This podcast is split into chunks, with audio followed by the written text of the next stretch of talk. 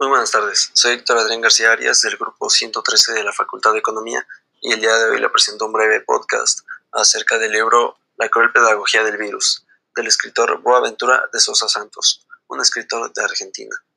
Comenzaremos con estas preguntas introductorias. ¿Qué podemos aprender de la pandemia? ¿Realmente nos muestra más allá del poder de un agente viral en nuestra sociedad? ¿Y por qué es de vital importancia analizar el contexto en el que nos encontramos? Para comenzar, hay que dejar en claro dos cosas. Número uno, la pandemia no fue el, factor detonante de la crisis. La crisis comenzó hace un aproximado de 40 años con la adaptación de la versión neoliberal del capitalismo. Número dos, decir que al día de hoy vivimos en una crisis es un oxímoro, una contradicción. La definición etimológica de crisis nos dice que es excepcional y temporal. Y tras haber terminado esta crisis, hemos avanzado y progresado debido a que tuvimos que superar los problemas que ésta nos obligó a enfrentar. Por esta razón, sustituiré la palabra crisis económica por fallas, errores y anomalías del sistema económico o modelo económico. Ahora, economía proviene del griego oikonomos, que quiere decir el que administra la casa. Ciertamente la economía tiene una gran relación o una gran similitud en la administración de una casa, Así que pondremos este ejemplo el día de hoy. ¿Por qué si hemos vivido en una crisis desde hace cuatro décadas vemos las consecuencias hasta el día de hoy? Veamos este ejemplo. Un niño barre su casa, hace el aseo y tiene flojera de recoger la basura. Así que lo que hace es alzar un tapete y esconder todo el polvo y la basura debajo de este en la entrada de su casa. Con el paso del tiempo, la basura se irá acumulando debajo de, este, de esta alfombra y llegará un momento en que no se puede ocultar porque será un gran cúmulo. Pero aún así, se necesitará de un factor detonante, algo que nos ayude a encontrar cierta basura. Imaginemos que llega la madre un día del trabajo, abre la puerta de su casa y pisa la alfombra. Se da cuenta de que hay un cúmulo de basura abajo. Trasladándolo a nuestra realidad es exactamente lo mismo. La pandemia nos ayudó a ver toda la basura que estaba debajo de nuestra alfombra. ¿Y qué es lo que hemos encontrado? Bien, algo que hemos visto es la absurda, distribución de los recursos, porque la riqueza se acumula en unos cuantas manos, mientras que el resto de la población sufre de escasez, así como un gran impacto negativo que tiene el ser humano en el medio ambiente. Ahora, el paciente cero de COVID-19 se encuentra en Wuhan, China, provocando un gran brote con un avance muy acelerado. El gobierno de China propone el encierro y entra en una especie de toque de queda, utilizando la fuerza policial y militar para asegurarse de que dicha orden se lleve a cabo. A primera instancia, esta acción le dio frutos evitó el veloz crecimiento y esparcimiento del virus, por lo que las demás naciones procuraron implementar esta solución. Como resultado colateral de dicha acción, la economía se detuvo. ¿Pero por qué sucedió? ¿Cómo es que esto llegó a pasar? Mm, debemos de recordar que la economía se divide en sectores que están entrelazados entre sí. Si uno cae en las anomalías del sector subsecuente, lo hará también generando así un efecto dominó. Cada sector irá cayendo y entrando en errores conforme el otro va entrando en ellos. Debido al fácil contagio de este agente viral, se recomienda evitar las aglomeraciones, así que las empresas o tuvieron que cerrar, o tuvieron que recortar personal, o se adaptaron para emplear el trabajo a través de la vía remota. Ahora nos ubicaremos en dos posiciones muy distintas. Por un lado está el empleado que fue despedido y ahora ya no tiene un ingreso, lo cual le hará una gran dificultad para la subsistencia durante esta pandemia. A segunda instancia se encuentran los trabajadores por vía remota, aquellos que sí cuentan con los ingresos para hacerle frente a esta pandemia. Dichos empleados no tienen la necesidad de utilizar medios de transporte al trabajo. Los autos y transportes colectivos hacen un menor consumo de combustible o el consumo de combustible llega a ser nulo las organizaciones petroleras no ven venir este acontecimiento y siguen produciendo barriles de petróleo en grandes masas. Eh, pronto llegarán al punto del exceso de la oferta. Era tanta la producción que no tenían dónde almacenarla y generaba un costo adicional el pagar los espacios para almacenarlo y guardarlo por un tiempo determinado. viéndose obligados a arreglar el producto o pagar porque alguien consumiera su producto. Para salir de este problema, los oferentes redujeron la producción de barriles y con el paso del tiempo el precio se estabilizó.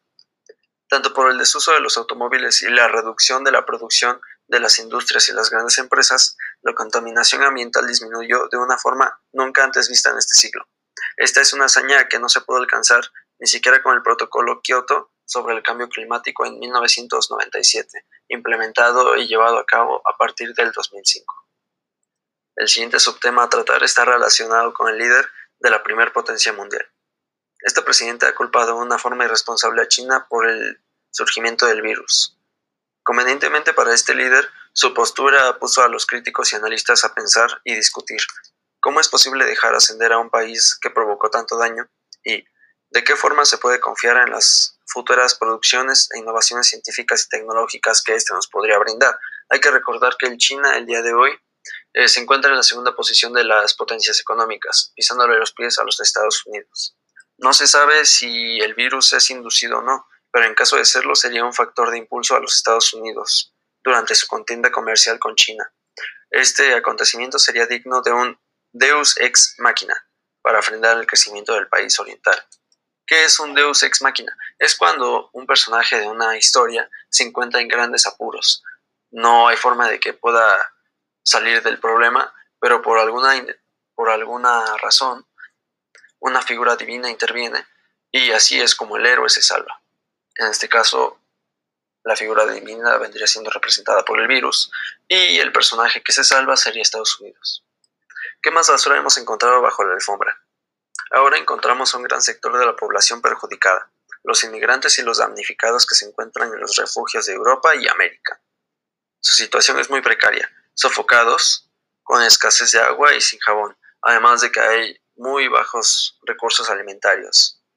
Forman parte de aquello que notamos y no hicimos nada para apoyar. Nos hicimos de la vista gorda en cuanto pudimos haber hecho algo. Algunos otros grupos vulnerables son las mujeres. Son ellas quienes suelen encargarse del cuidado dentro de sus familias y dentro de las instituciones. Puede ser a través de la enfermería o puede ser a través de la pediatría o geriatría. Además de que se encargan de las labores del aseo debido al machismo que se encuentra presente en casa. A eso agreguen todas las decisiones que deben de tomar como amas de casa y en muchos de los casos llegan a ser agredidas por sus parejas y familiares. Otro grupo vulnerable son los trabajadores informales. Dejaron de tener ingresos, el trabajo por vía remota no está en sus posibilidades, teniendo así una disyuntiva entre generar ingresos en la calle o quedarse aislado con muchas carencias y dificultades para subsistir. Los vendedores ambulantes subsisten trabajando en las vías públicas, dependen de, dependen de las grandes aglomeraciones eh, para poder vender sus productos y así poder subsistir. Si vendiendo todos sus productos le era difícil sobrevivir durante esta pandemia, donde muy poca gente se encuentra en las calles, ni siquiera podrán comprar un jabón y mucho menos pagar una cita con el médico. Los repartidores el día de hoy eh, son aquellos que cuentan con un mayor trabajo y por esto mayores ingresos, pero al crecimiento de sus ganancias mayor riesgo de contagio enfrentan, debido a que se encuentran mucho tiempo en la calle y tienen contacto con muchas personas desconocidas. Los indigentes y los habitantes de las periferias pueden no sentir mucha diferencia entre la actualidad y lo que antes solían vivir. Los indigentes suelen estar solos y sin recursos, en ocasiones duermen juntos para aislarse del frío, y la gente marginada solía mantenerse aislada de la ciudad sin gozar los beneficios y tampoco tienen agua potable y cruzan una emergencia alarmante en su alimentación. Ambos grupos no gozan los derechos y las experiencias que nos puede brindar una sociedad. Los discapacitados y los ancianos son discriminados al no reconocer sus necesidades para gozar de la vida en sociedad. Son cuidados en grupos para facilitar la atención y esto aumenta el riesgo viral. Debido a que deben de ser cuidados por un tercero, se interrumpe eh, la pandemia, siendo así un posible punto de contagio. Continuando con nuestra metáfora, la madre regañará al niño por haber encontrado la basura debajo de las alfombras y probablemente ahora sabe que si hace lo mismo recibirá un regaño y un castigo. Esto para el niño ya es un aprendizaje. Nosotros que hemos aprendido tras el coscorrón que nos dio esta pandemia, mm, en primer lugar, el gobierno y el medio de comunicación deciden lo que nos van a hacer saber, en qué medida y qué cosas no nos quieren hacer saber. De esta forma mantienen el control que ellos gustan y es muy poca gente a la que realmente se mantiene informada. Segundo aprendizaje. Las pandemias generan menos muertes que las que el ser humano se genera a sí mismo. El ser humano genera la contaminación ambiental, genera en algunas ocasiones el daño a sí mismo como hombre y la mayoría no es empática con los de su misma especie. Un tercer aprendizaje es que el dogma neoliberal ha caído en las anomalías y sufre ya de muchos errores, entonces debemos buscar una respuesta a estos problemas. Ahora, el cuarto aprendizaje es que el neoliberalismo ya no es una solución viable y aquellos que se aferran al neoliberalismo en tiempos de pandemia son los que peor se encuentran, son los más afectados durante esta época pandémica. El quinto aprendizaje es que el colonialismo, el patriarcado y la discriminación son resaltadas de una crisis aguda. ¿Por qué? Porque todo el mundo se enfoca a resolver sus propios problemas, se enfoca a subsistir, se enfoca en las ganancias que tiene que encontrar para poder darle de comer a sus hijos y no ven que al lado hay una persona que está siendo agredida. Sexto aprendizaje. El nuevo liberalismo dejó al Estado sin la capacidad de dar respuestas y soluciones adecuadas ante las situaciones anormales económicas. ¿Qué significa esto? Al implementarse el modelo neoliberal, muchas empresas que eran del Estado se privatizan. Ahora los comerciantes tienen un gran poder y el Estado, al solamente tener una forma de gobierno democrática, eh, no puede dar una solución absoluta en un corto periodo de tiempo, cosa que se necesitaba para el inicio de nuestra pandemia. ¿Cuántas reflexiones pueden dejarnos este pequeño libro de tan solo 88 páginas. A pesar de ser un libro de muy poca extensión, muy pocas personas van a tener información acerca de él. No van a conocer todos los aprendizajes que este libro nos muestra. Ahora hay que llegar a una reflexión y mi opinión personal. Tengo 18 años y apenas me estoy haciendo consciente de, de todo el contexto en el que nos encontramos a pesar de que ya soy mayor de edad, no tenía idea de todas estas consecuencias. No sabía que todo esto se venía arrastrando. Sabía de algunas cosas, pero no de todas. No sabía de lo que venía siendo la América invisible, no sabía de lo que venía siendo la Europa invisible, personas que subsisten eh, en un espacio muy, muy, muy apretado, con una muy mala alimentación, poca agua, ni siquiera pueden bañarse, no tienen jabón acerca del medio ambiente, eh, claramente el hombre es un, un factor dañino para nuestro planeta. Hemos dejado de ser amables con nuestro medio ambiente. Pensamos que nosotros nos convertimos en los dueños del mundo cuando realmente el mundo es dueño de nosotros. Todas todas, todas, todas las problemáticas naturales, eh, es un medio de defensa, es una advertencia a nosotros. Eh, los gobiernos se reunieron para buscar una solución a la contaminación y el calentamiento global.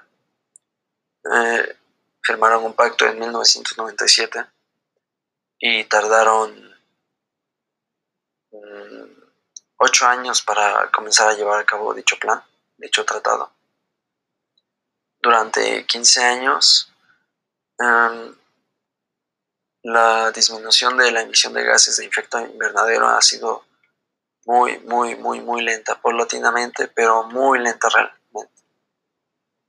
En tan solo nueve meses, la contaminación disminuyó gracias a que no hay mucha actividad humana. En tan solo nueve meses, disminuyó de una forma nunca antes vista durante 100 años realmente somos nosotros un factor que vino a alterar nuestra madre tierra, nuestra madre naturaleza. Si hemos sido capaces de abandonar nuestras raíces, de abandonar lo que nos da vida a nosotros mismos, ¿cómo esperamos ser empáticos entre nosotros? El día de hoy vemos a una persona damnificada, vemos a una persona de mayor edad, vemos a una persona inmigrante y nosotros nos hacemos de la vista gorda. No buscamos apoyar de una manera honesta. El chip que nuestras generaciones tienen es el del beneficio propio. Yo no hago algo si no me va a beneficiar. Y eso es un gran problema. Debe haber un incentivo de, por medio para que nosotros tengamos una iniciativa. Debe de haber una recompensa para que la mayoría de la población tome acción. Personalmente, eh, durante mucho tiempo he pensado que el ser humano siempre busca ser el mejor, en lo que sea. Si no hay una forma de demostrar que es bueno en algo, no, no ejerce ninguna acción. Lo que nos motiva a, a trabajar duramente, arduamente, lo que nos impulsa a mejorar es el buscar ganar al que tenemos enfrente. Y solamente en momentos donde el que tenemos enfrente no es un humano, no es un ser humano, es cuando realmente nos unimos. Esta vez, a quien queremos vencer es un agente viral y solo por esto nos hemos unido todos. El día de hoy se comparten las investigaciones, el día de hoy procuramos cuidar al hermano, procuramos cuidar a la madre, al padre, al tío, al primo, nos cuidamos de la gente que está en la calle y no toma las medidas de prevención. Interactuamos más en familia, cosa que no hacíamos antes. Solo tenemos que darnos cuenta de qué tan necesario es algo que nos quiera hacer superarnos a nosotros mismos para poder llevar a cabo dichas acciones. Aquellos que compiten y obtienen el poder concentran toda la riqueza en sus manos. Es la minoría de la población. Si hay tanto inmigrante que tiene carencias, es porque en sus países no tienen los recursos para poder subsistir de una forma digna. Por eso buscan viajar a otros países buscando una mayor oportunidad con una mejor calidad de vida. Me despido y espero que mi presentación haya sido de su agrado. Que tengan un bonito día.